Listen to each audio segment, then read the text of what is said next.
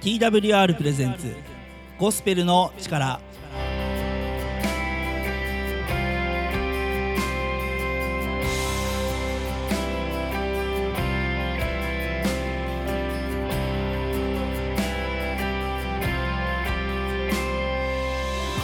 リスナーの皆様お元気にお過ごしでしょうか？TWR がお送りするゴスペルの力のお時間です。本日のパーソナリティ TWR の中村海です。どうぞ番組の最後までお付き合いをよろしくお願いいたします。この番組では Twitter で皆さんからのつぶやきを募集しています。この番組を聞いて思ったこと感じたこと考えたこと牧師への質問などぜひハッシュタグ、えー、ゴスペルの力ゴスペルの力をつけてつぶやいてください。皆さんからのツイートをお待ちしています。皆さん改めまして、えー、ご機嫌いかがでしょうか？TWR の中村海です、えー、少しだけね僕のお話にお付き合いください、えー、最近ですね心理学を少し勉強し直しています、え以前カウンセラーの訓練を受けたことがあるのですがあのカウンセラーの仕事の、えー、内容がですねどうも今やってる音楽講師の仕事に役に立ちそうだなと思いまして、えー、少し心理学を学び直すことにしました、まあ、心理学といってもすごく広いので、えー、とりあえずですね、え以前学んでいたカウンセリングのことについて、え再度資料を読み込む、え新しい資料を入手するそれをまた読んで実践するなどいうことを繰り返しています。であの特にねこうラジオなどという仕事をしているとあのですね、えー、こちらからたくさんお話しする機会が多いんですね。で、えー、こちらからやはり、えー、皆さんに聞いていただけるようなお話をしなくてはならないので別にねあの義務でやってるわけじゃないんですけど やりたくてやってるんですけどあのー、楽しいお話をねできるようにと思いながらやっているのですが、え、ことカウンセリングに関して言うとこうお話し相手の方からですねお話を聞くというところに力点を置いて、えー、話が進んでいきます。こちらからは、えー、的を射ているかつ、えー、最小限の質問、えー、これが大事なんだなと、えー、いうことに改めて気づかされております。こちらが喋りすぎて聞きすぎて、えー、とねあの主体になっているお話し手の方が話せないっていうのは問題ですし、えー、反対にこちらが何も話さないでさあどうぞ話してくださいだけじゃ何を話したらいいのかわからない、ね、そんな、まあ、なかなか難しい駆け引きの中に、えー、成り立っているのがカウンセリングであるということを改めて、えー、学んでいるところです。それとね話を聞くのと同時にえ共感力っていうのもねすごく大事だな今の時代ねこの SNS 時代なおさら共感というものが、え、強くですね、え、求められているのかななんていうことも感じています。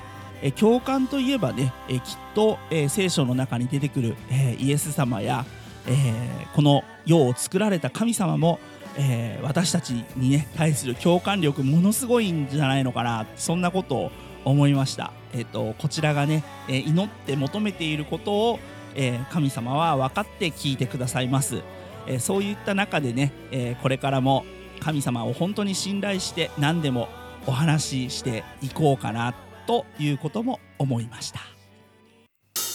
今日のオープニングナンバーです。おっさん美で大切な人。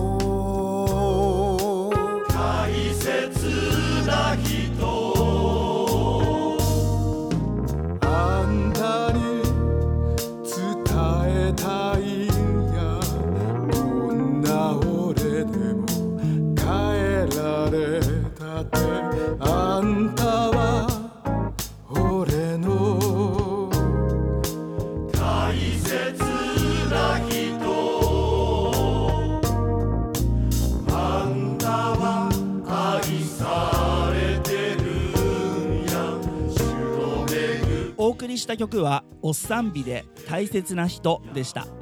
この曲をいい曲だと思ったらツイッターハッシュタグゴスペルの力ゴスペルの力をつけてつぶやいてください。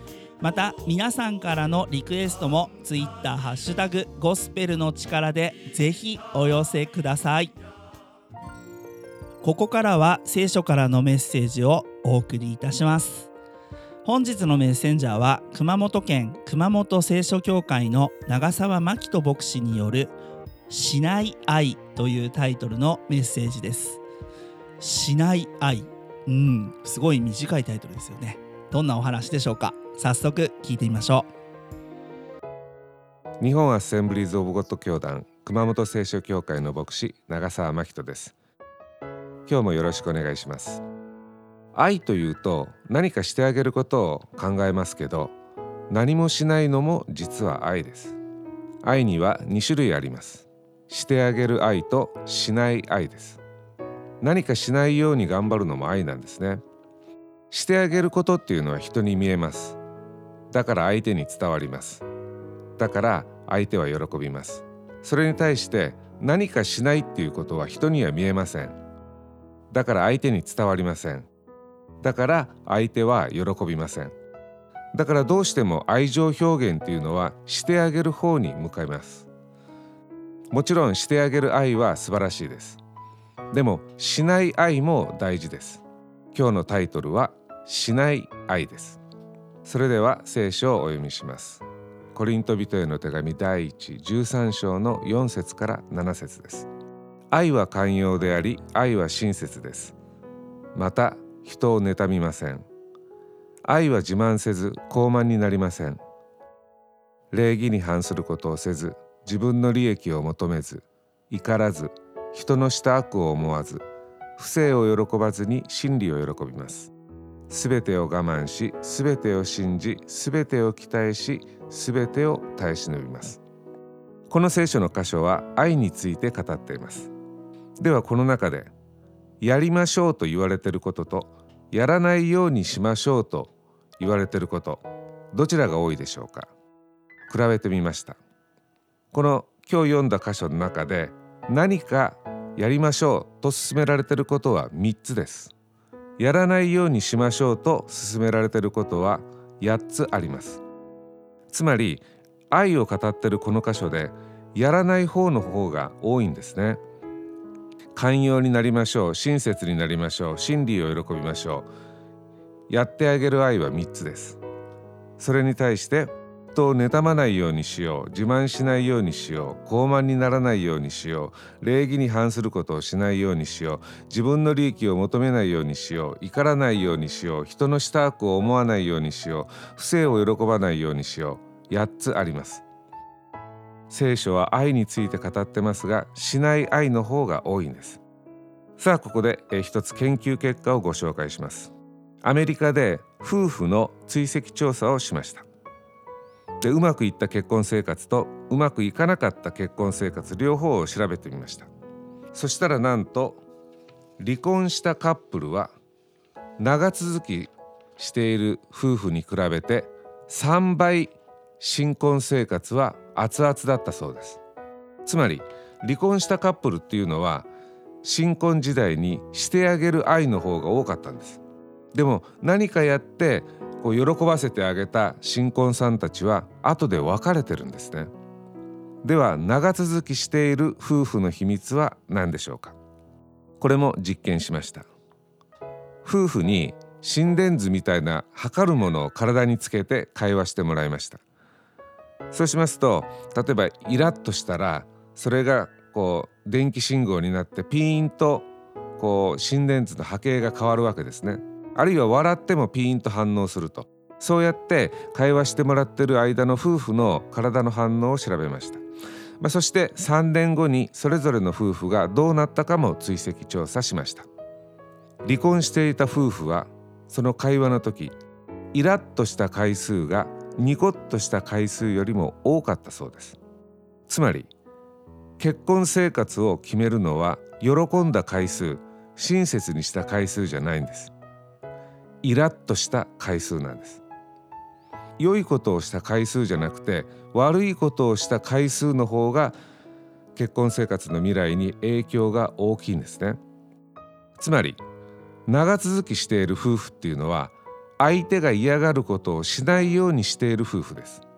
さっき熱々だった新婚夫婦は、えー、離婚した場合が多かったって言いましたけれども相手を喜ばそうとするよりも意地悪をしない冷たくしない無神経なことを言わない方に配慮した方が結婚生活はうまくいくわけです。まあ、恋愛中っていうのは相手に好きになってもらおうとしてしてあげる愛を頑張ります。食事をおごってあげるとか料理作ってあげるとかどっかに連れてってあげるとかでも結婚生活となると話は別です喜ばせようと思ってやることっていうのは結婚生活が長くなると減っていきますまあ、それだけじゃありません。せっかく何かややってあげても感謝の思いはお互い減っていきます、まあ、新婚当時は奥さんが料理を作ってくれたら「ありがとう美味しい」とこう食べるわけです。でも23年すると「ありがとう」という言葉が消えていきます。10年もするともう「おいまだか」と催促するようになります。15年もすると「まずい」とはっきり言い出します。人間の心っていうのはポジティブなことを喜ぶよりもネガティブなことの方が気になります。例えば皆さんが10人に褒められたとしても1人に悪口を言われたら褒められた方の話は忘れて悪口言われた方の方が残るんですね。ポジティブなことよりもネガティブなことの方が心にインパクトが強いんです。心理学者によるとネガティブ1に対してポジティブ3ないと釣り合わないと言います。つまり相手が嫌がることを一つしてしまったら機嫌を取り戻すには最低3つ良いことをしないと相手の機嫌は戻らないということです。まあ、世の男性諸君は奥さん怒らせてしまったりしたら、まあ、服を買ってあげたら帳消しにできるだろうとか指にキラッと光るものを買ってあげれば忘れてくれるだろうと思ってると思いますでも残念ながらそういうのはなかなか効果が薄いんですねまあ、たまにドヤ顔でほらこんないいことやってあげたぞとやるよりも普段から相手が不満にならないようにする方が効果があるんです。これがしない愛です。なるべく相手が平穏に暮らせるように毎日心がける。とにかく普通に暮らす。余計なストレスを与えないというのが長い目では効果があることが分かりました。しない愛は人間関係全般に当てはまります。特に育児にも役に立ちます。世の中のママさんたちにお話を伺うと今時のお母さんたちは大変です。何が大変かっていうと子供たちの習い事ですね。子供をスイミング教室に行かせるピアノを習わせるもうお金がいくらあっても足りないんです。今は育児情報が溢れています。こうなったら子供はよく育つ。これを習わせたら子供の頭が良くなる。愛を注げば立派な大人になる。とかですね。そういう情報を聞くたびに親は不安になります。自分は正しく育ててるのかしら。ところがちゃんと調査結果があります。アメリカのイェール大学の心理学者の調査によればやってあげる愛で育てても子供の将来にそんな違いは出ないそうです。母親が手をかけて育てた愛情を注ぎまくった習い事をいっぱいさせた場合と親が構ってあげなかった場合どういう大人になったか、比べました。そうしますと大した違いは出ませんでした。では育児の違いはどこで出たのか。答えはしない愛です。子供がよく育った家庭っていうのは子供の前で夫婦喧嘩をしなかったとか子供を乱暴に扱わなかったとか悪い言葉を使わなかったとか親に悪い習慣がなかったとか無視しなかったとかすぐに叱らなかったすぐに怒らなかったっていうそういうしない愛で育てた子供の方はが順調に育ったようです。だから無理して良いことをしてあげるよりも悪いことをしない方が子供に良い影響を与えるわけです。つまり完璧な親になろうとしなくていいわけです。完璧に育児をしても良い子が育つわけではありません。まあ、完全主義にならなくていい。まあまあでいいということです。子供にあれもしてやれなかった。これもちゃんとできなかった。うじうじ後悔しなくていいんです。それはしてあげる愛です。それよりも大事なのは悪いことをしないことであります。こういうことっていうのは全てに言えます。無理していい上司にならなくていいんです。無理していい部下にならなくていいんです。無理していい先生いい友達にならなくていいんです。それよりも相手が嫌がることをしない。しない愛の方に集中した方がいいわけです。さあ私たちしない愛を心がけた方がいいんですが同じように周りの人たちのしない愛にも感謝したいものです。私たちが普通に暮らせるのは周りの人たちのしない愛のおかげです。ご主人に奥さんに親に子供に。まああれをしてくれないこれをしてくれないと不満があるかもしれません。でもしてあげる愛が少ないご主人奥さん親や子供でもしない愛はいっぱいやってくれているかもしれません。しない愛は目に見えないから私たちが気づかないだけです。たまには周りの人がどれだけ自分にしない愛をしてくれてるのか数えて感謝しましょう。人間関係でストレスを感じるときは1相手に対してしてあげる愛を求めすぎるか。2相手のしない愛に気づいていないか。3自分のしない愛が足りないか。どちらかです。こうしてあげたいああしてあげたい。でも大したことできない。大丈夫です。しない愛はしてあげる愛以上に効果が大きいのです。むしろぐちぐち言わない。適当に返事しない。無理に急がさない。そういうことに気を使ったらいいと思います。愛とは何々しないことです。聖書は愛の専門書です。たくさんしない愛がリストアップされています。聖書をご一緒に学んでしない愛を身につけていきませんか？人間関係で悩んでいる方夫婦関係でお困りの方あるいは好きな人ができたとかその人を大事にしたい方教会で共に聖書の愛のレッスンを学んでみませんか？熊本聖書協会は熊本市中央区島崎1-23-32にあります。毎週日曜日午前11時から11時45分まで礼拝を持っています。熊本市にお住まいの皆様あるいは熊本を訪れる皆様お気軽に足をお運びください。長澤真人牧師による「しない愛」というタイトルのメッセージをお送りしました。皆さんこのメッセージを聞いてどのように感じたでしょうか？メッセージの中では、結婚のことや育児のことを中心に、お話を進められていましたがあの、ねこの嫌なことをしないされないっていうところが、えー、すごい大事だなと思ったのです。でそのことってコミュニケーションとか人付き合いほんと全般にね言えることだと思います。長澤先生もメッセージの中でお話しされていましたが、えー、ね、あの無理して何でしょうあのいいね母親になる必要はないいい父親になる必要はないいい上司である必要はないいい部下になる必要はない、ね、まあまあでいいほどほどでいいんじゃないか、ね、そんなお話をされていました。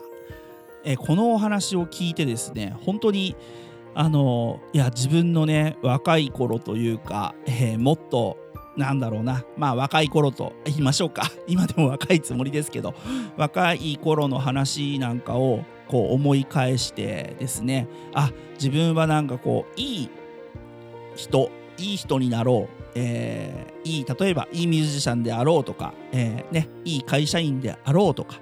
え、そういうことにすごく重きを置いていたことがあったなと思いました。そして何々をしなきゃいけない。この人にはこれをしなきゃいけない。ここの場合にはこういうことをしなきゃいけない。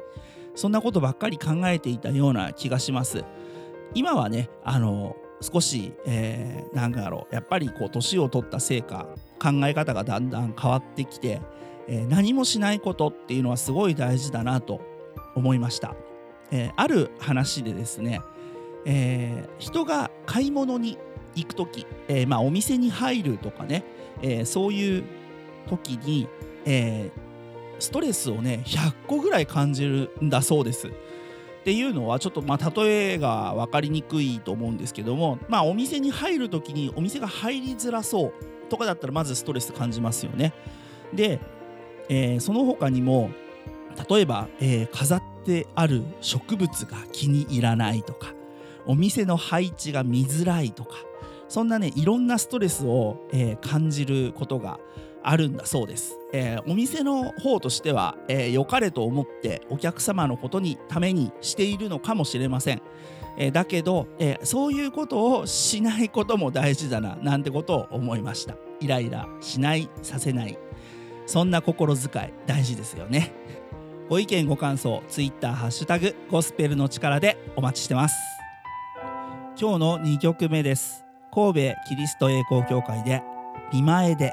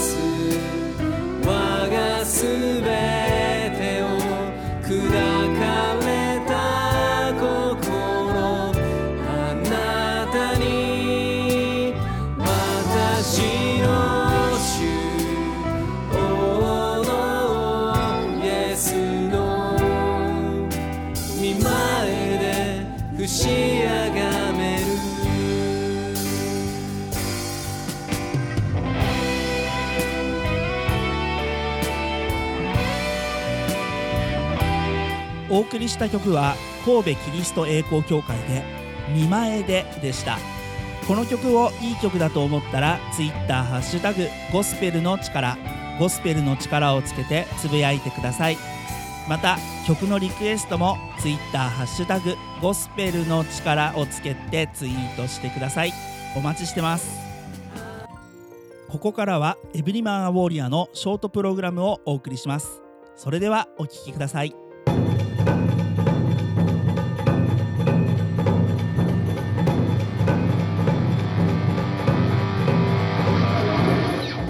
ー・バーガーがお送りする「エブリマン・ア・ウォーリアー。多くの男性が後悔をしながら人生の終わりを迎えます。それはなぜでしょうか？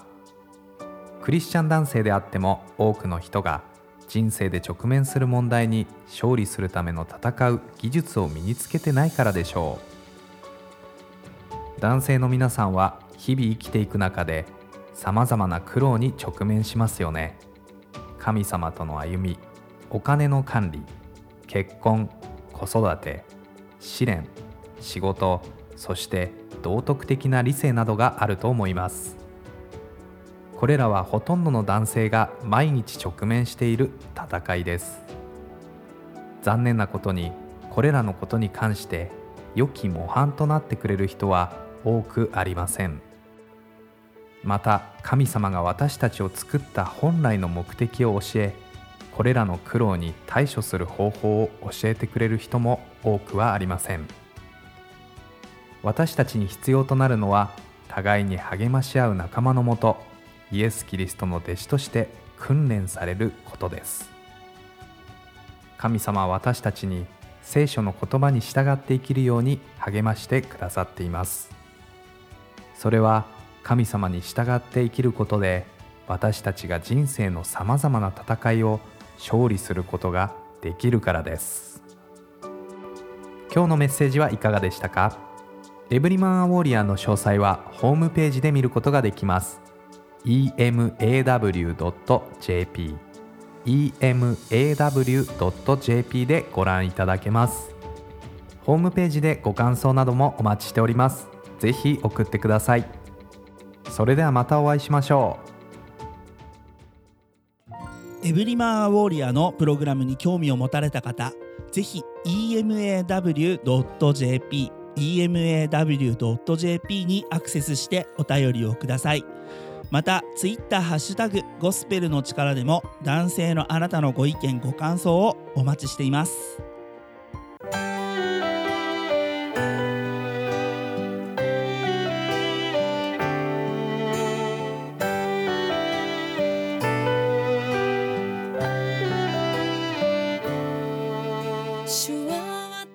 てエンディングのお時間となりました。今日も最後までお付き合いをいただきましてありがとうございました。今日のゴスペルの力いかがでしたか？ぜひご意見ご感想をですねツイッターハッシュタグゴスペルの力ゴスペルの力をつけてつぶやいてください。またご意見ご感想は今お聞きの放送局でも受け付けております。ぜひぜひどしどしお送りください。私たち TWR の最新情報はホームページ twrjp.org twrjp.org こちらをご覧ください。各種 SNS インスタグラム、Facebook、Twitter でもハッシュタグ TWRJAPAN TWRJAPAN で最新の情報を公開しています。ぜひフォローをお願いします。番組をもう一度聞きたい方や聞き逃した方のために Apple や Spotify のポッドキャストでも配信をしております。TWR ジャパンゴスペルの力で検索しお聞きください。ぜひポッドキャストでもゴスペルの力を楽しんでくださいね。それでは時間となりました。本日のパーソナリティ TWR の中村海でした。また次回お会いしましょう。お聞きの皆様に神様の豊かな豊かな祝福がありますように。それよ主が共におられるのだから。命の日の限り主の家にとどまりあなたの麗しさ